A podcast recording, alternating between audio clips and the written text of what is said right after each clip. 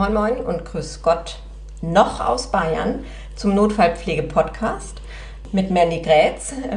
Hallo, Mandy, guten Abend. Hallo Mandy, super, dass du da bist. Mandy habe ich letztes Mal schon vorgestellt in dem Thema Schockraumversorgung und wir hatten da vereinbart, dass wir uns nochmal über Simulationstrainings unterhalten. Also wir haben gesagt, dass die Schockraumversorgung zu trainieren einerseits in der Theorie möglich ist, aber dass es auch sinnvoll ist, sogenannte SIM-Trainings zu machen. Manny, was muss ich mir eigentlich unter einem SIM-Training vorstellen? Also ein SIM-Training ist im Endeffekt ein Training im Team. Also ich würde es wirklich im Team auch so nennen, wo ich ganz normale Alltagssituationen äh, in einem Schockraum zum Beispiel trainieren kann, um die Abläufe zu sichern und dann später natürlich auch extreme Situationen mal dazu zu simulieren, um einfach äh, das Team als Team zu schulen, die Kommunikation im Team zu schulen, die Abläufe zu schulen und um dann wirklich auch das Team qualitativ hochwertig arbeiten lassen zu können. Also quasi, die bringen eine Grundlage mit wie ein ATLS oder ein ATCN oder SIG-Kurs, um das dann quasi, diese Strukturen, die sie da erlernt haben, in ihrem eigenen Team zu lernen. Genau, so wird es zusammenfassen. Ah ja, okay, cool. Du hast, wenn ich mich recht erinnere, in Leipzig habt ihr so ein richtiges Simulationszentrum gehabt. Da das ist ihr, richtig, ja. Da habt ihr auch eure Simulationstrainings durchgeführt, wenn genau, ich mich recht erinnere. Ja, also ihr habt es nicht im wirklichen Schockraum gemacht. Warum nicht? Doch, wir haben auch im Schockraum trainiert. Also okay. es war auch also möglich. Wir haben natürlich also gerade so die Anästhesie, Zwischenfälle, Endoskopie, Zwischenfälle, also direkt im Simulationszentrum trainiert, aber einfach weil das ja mit dem Material von denen auch so funktionierte, beziehungsweise die auch mal ihren Koffer mitgebracht haben mhm. und das äh, einfach für uns einfacher war, das äh, sozusagen direkt vor Ort zu trainieren, aber haben natürlich auch in der Notaufnahme direkt im Schockraum trainiert.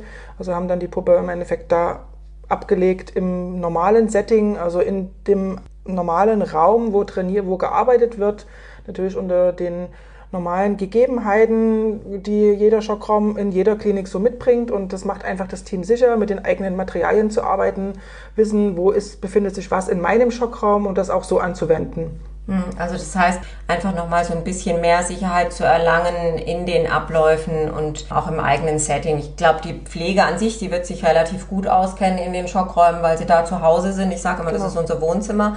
Die Ärzte wechseln ja häufig in der Notaufnahme ziemlich viel. Da wird es, glaube ich, ein bisschen schwieriger. Wie ist das jetzt, wenn du sagen würdest, was ist eigentlich der Fokus in so einem Simulationstraining? Also wir bringen ja alle eine gewisse Fachexpertise mit. Was trainiert man da denn eigentlich?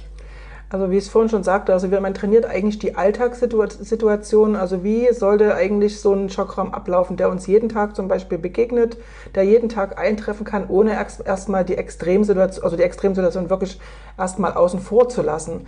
Also wirklich, wenn jeder seinen normalen Ablauf gut beherrscht, dann kann man auch in das Extreme weiter driften. Dann kann man auch zwischendurch mal das Licht ausschalten oder kann einfach mal Krach einspielen. Dann sollten die normalen Grundabläufe sollten funktionieren.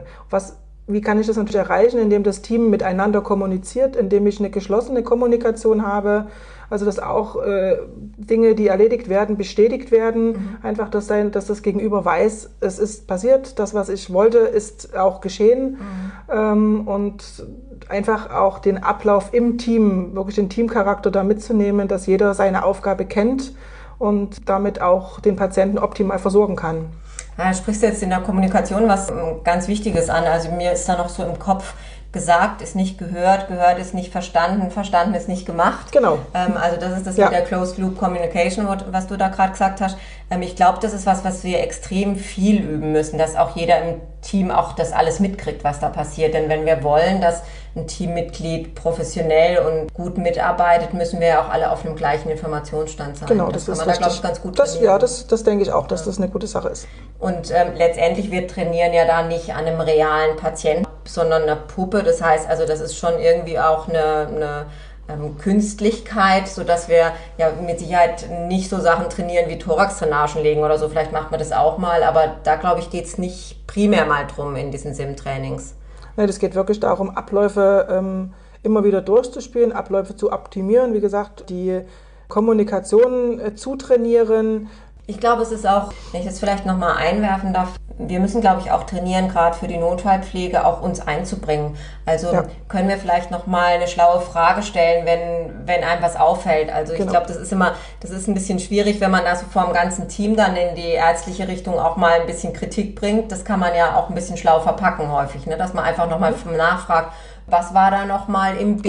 Genau. Oder wenn ich so an Fast-Sonographie denke, haben Sie im Perikard irgendwas gesehen oder so? Solche Sachen kann man vielleicht schlau einstreuen. Ne? Und das ist ja dann in so einem Simulationstraining, glaube ich, nochmal eher zu üben, als wenn man das am Echtpatient macht. Da traut man sich, glaube ich, noch weniger. Und wenn sich das dann eingeschliffen hat und zur Routine wird, wird es in der Zukunft vielleicht leichter. Genau, und das, also wir haben das auch gemerkt, gerade im letzten Jahr mehrfach trainiert, wo einfach Teams zusammengewürfelt wurden, die so noch nicht zusammengearbeitet haben und dann natürlich aus der Situation heraus wirklich miteinander kommunizieren mussten, um für den Patienten, in dem Moment natürlich den Simulationspatienten, da das Beste herauszuholen, nämlich äh, das Überleben für den Patienten mit einem sehr guten Outcome auch zu sichern. Und es war sehr spannend zu sehen, wie es am Anfang extrem holperte und mit, also wirklich nach und nach immer besser wurde, weil auch einfach man ordentlich miteinander kommuniziert hat. Jeder wusste, wo war der andere gerade, weil er einfach gesagt hat, was er gerade macht. Und wenn doch mal das ganze Team irgendwie stockte, da gab es ein Team Timeout und dann wurde kurz reevaluiert, wo stehen wir, was haben wir, was brauchen wir eventuell noch. Und dann ging es an der Stelle weiter. Und das war echt eine sehr schöne Entwicklung für unser Team. Du hast jetzt gerade nochmal Team Timeout ähm, angesprochen. Manche kennen das auch als Stoppmanöver. Ja. Wie muss ich mir das vorstellen? Wer macht das? Das kann jeder aus dem Team machen. Also jedem, jedem der der Meinung ist, also ich bin jetzt gerade, ich hänge irgendwo fest. Lasst uns bitte alle noch mal kurz sammeln, dass wir alle auf dem gleichen Stand sind dass wir von da aus nochmal neu starten, weil wenn jeder an einem anderen Punkt steht, wird es dann doch etwas unruhig und holperig. Hm, da sagt man ja so schön, dass zehn Sekunden kurze Auszeit sparen einem viel äh, konfuses und unstrukturiertes genau. Arbeiten hinterher. Genau, ne? das ist ja, richtig. Okay. Also das kann jeder im Team machen. Das sollte man natürlich nicht inflationär machen, sondern tatsächlich nur, wenn es wirklich irgendwie seltsam wird. Und dann kann man sagen, entweder man vereinbart, man sagt Team Timeout oder Stoppmanöver, ja. was auch immer. Was ich ganz gut finde vielleicht noch im Simulationstraining ist, dass man auch eine Art Fehlerkultur lernt. Kannst du das da vielleicht richtig. noch was dazu sagen? Ja, also Fehler können jedem passieren und man sollte aber mit den Fehlern auch lernen, umzugehen. Genauso wie bestimmte Kritik manchmal angebracht ist, die man auch annehmen muss.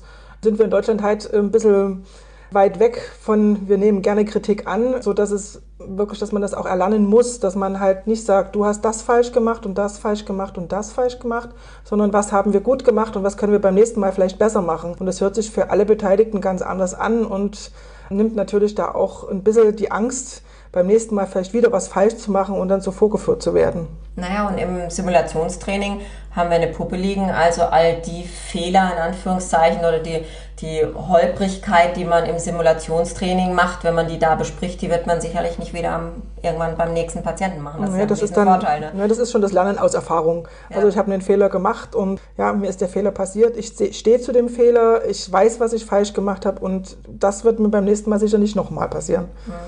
Jetzt weiß ich, dass du ja ziemlich lange Erfahrung hast mit Simulationstrainings, auch aus Leipzig. Und ich weiß, dass ähm, du extrem viel organisierst. Und ich glaube, es ist auch wahnsinnig viel Arbeit, sowas selber zu organisieren.